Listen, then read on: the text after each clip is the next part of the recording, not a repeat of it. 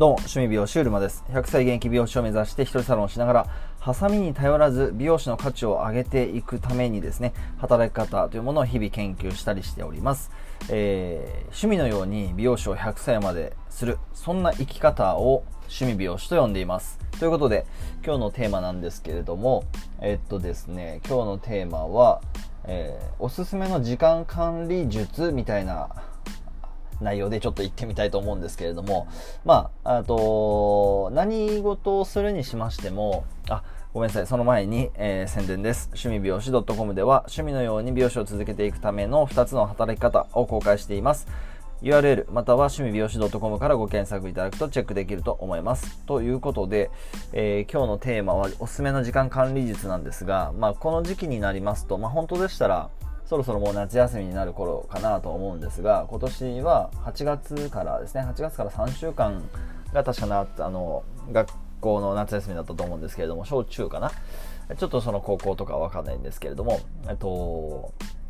小学校中学校は確か8月から8月のあ神奈川県の話なんですがあと8月いっぱいではないんですよね。8月の二十何日までは夏休みだったと思います。で、まあ、夏休みといえばっていうところで思い出したんですけど、夏休みといえばやっぱり一番楽しいのはまあ遊ぶ時間。で、一番ちょっと重いなと思うのは、あの、宿題ですね。宿題。これがなかなかあの、学生時代を思い返しても部活やってたり、まあ、小学校の時はやってませんけど遊んでたりしてこのなかなか天敵でしたよねえっとどうしても最後になっちゃうあの夏休み入ってすぐ1日2日で終わらせて残りを遊ぶっていうそれができなくてえっと最後の最後の明日から学校とか来週から学校とかいう最後に詰めちゃうっていうのはよくあるよくあったんですね。皆さんはどうだったかわかんないですけどいかがでしたか？そういうやっぱ記憶はあると思うんですけど。でそういうのを思い出した時に思ったのがあのー、なんだろう。えっと、期限があるからこれやるんだなって思うんですよね。期限が夏休みいっぱいは8月いっぱい夏休みだったから当時ですよ。今年は違いますけど。昔は8月中だから8月の要は25日67ぐらいにやべえまだ宿題残ってるやってないってとこでやっていくと思うんですけどこれ8月いっぱいで夏休みが終わんないんだったらやんないと思うんですね。その最後の、えー、ころでやると9月10日がもし夏休み明けだったら9月8日ぐらいからやり始めるっていうやっぱりそういうもんだと思うんですよね。だからこれって、どうすればじゃあやるの、やれるようになるのかなっていうふうに考えた時に、えー、まあ、思って、今に生きてるっていうだけなんですけど、やっぱり、この学生っていうのは、やっぱり終わりがあると。まあ、学夏休み自体もそうなんですけれども、宿題もそうなんですけど、あの、学生という立場の場合、やっぱり学生が終わる時があるんですよね。やっぱ最後の卒業っていう。そ、こがあるから学生でいられるっていうか、ちょっと話がずれちゃうんであれですけど、要するに時間を区切る必要があるよねってことですね。で、社会に出たらどうせ、あの、時間を、社会に出たらその終わりはまあ、定年っていうお仕事があれば、それは終わりがありますけど、美容師みたいな仕事ですと、本当に自分で終わらすっていうことが必要になるし、終わりがないっていう、その、あと何年じゃないんですよね。何年目何年目っていうふうに増えていくわけですから、そんな中でその終わりっていうものがやっぱりなくなるその働き方というか生き方になっていく。学生までは終わりがある。終わりの中で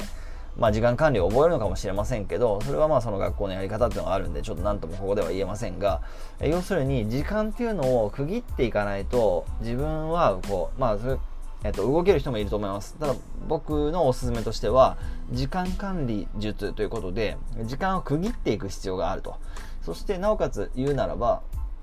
あの自分でその時間に期限をつけるっていうのが非常に重要だなというふうに思ってまして自分で自分にまあ宿題を出す出し続けるっていうことができてなおかつ、まあ、それの攻略法としては自分で自分に宿題を出すみたいな感覚であとはその時間を先に抑えるっていうことが必要だなというふうに非常に思います。ということで、これ自分自身も当然、あのー、完璧にじゃあ時間管理をこなせてるかというとそんなことないんですけれども、あの、こういうふうにアウトプットして、まあ、自分にも言い聞かせたいなという思いがありまして、こんな話になってます。ということで、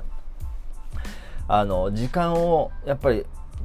自分にとって、えー、限られた時間を上手に使っていくためには、時間を先に抑えるっていうのが非常に重要だなと思います。で、それはよくよく考えてみると、例えばサロンワークの時間って決まってるわけですよね。それは営業時間が決まっているから。でもそれも言い換えれば営業時間を決めたから、その時間内でご予約を取って、その時間にお客様にいらしていただいて、自分がそこの時間にそのサロンにいて、そして、えー、お迎えして、えー、ヘアデザインをするっていう風に、やっぱ先に時間を決めたからそこにいるわけですよね。そこに、そこでその、えー、仕事をしているっていうことで、えー、それ以外のことも結局遊ぶ予定とかも先にやっぱり抑えていく必要があるし 自分のやりたいこと自分が使いたい時間っていうものを先に抑えるっていうのがすごいコツだなっていうふうに思いますたとえそれがあ何であれです何であれ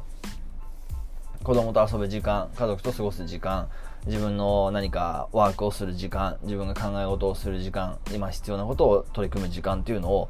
えっと、自分の予定の中にその誰かとの時間お客様が来るお店の時間仕事の時間に限らず何々をする時間っていうのを先にブロッキングしていく。あのまあブロッキングでワインディングするように先にやっぱわあまあ慣れてくればブロッキングはしなくなるかもしれませんけどあのー、先に場所を抑える。先に空間というか時間というものを抑えていくってことがあ非常に重要でそれがあ習慣化してくると,、えーと、自分の限られた時間これ24時間が増えるってことはありえないのでその時間の中で必要なこと今必要なこと当然あの緊急よく言うのはやっぱり緊急であの何ですか優先度の高いことからやりがちなんですけれどもやはりあの限られた時間の中で緊急じゃないけど優先順位の高いものっていうものにどれだけ時間を使っていけるかっていうのもまた一つ、えー、長期中長期で見た時の時間管理の一つの考え方のポイントじゃないかなというふうに思います。ということで今日はですねおすすめの時間管理術ということでお話しさせていただきました。最後までご視聴ありがとうございます。えー、まとめると先に、えー、何であれ先にやりたいことの時間やることの時間、まあ、仕事に限らず遊びの時間自分の必要な時間っていうものの枠を抑える。何曜日の何時から何時みたいないうふうにその枠を、まあ、抑えちゃう。っていうことが非常におすすめの時間管理術ということでした。最後までご視聴ありがとうございます。趣味美容師 .com では、えー趣味のように美容師を続けていくための2つの戦略について公開しております。URL または趣味美容師 .com とご検索いただき、えー、受け取っていただけると嬉しく思います。ということで、えー、今日もですね、えー、一日情熱を持って頑張っていきましょう。趣味美容終了までした。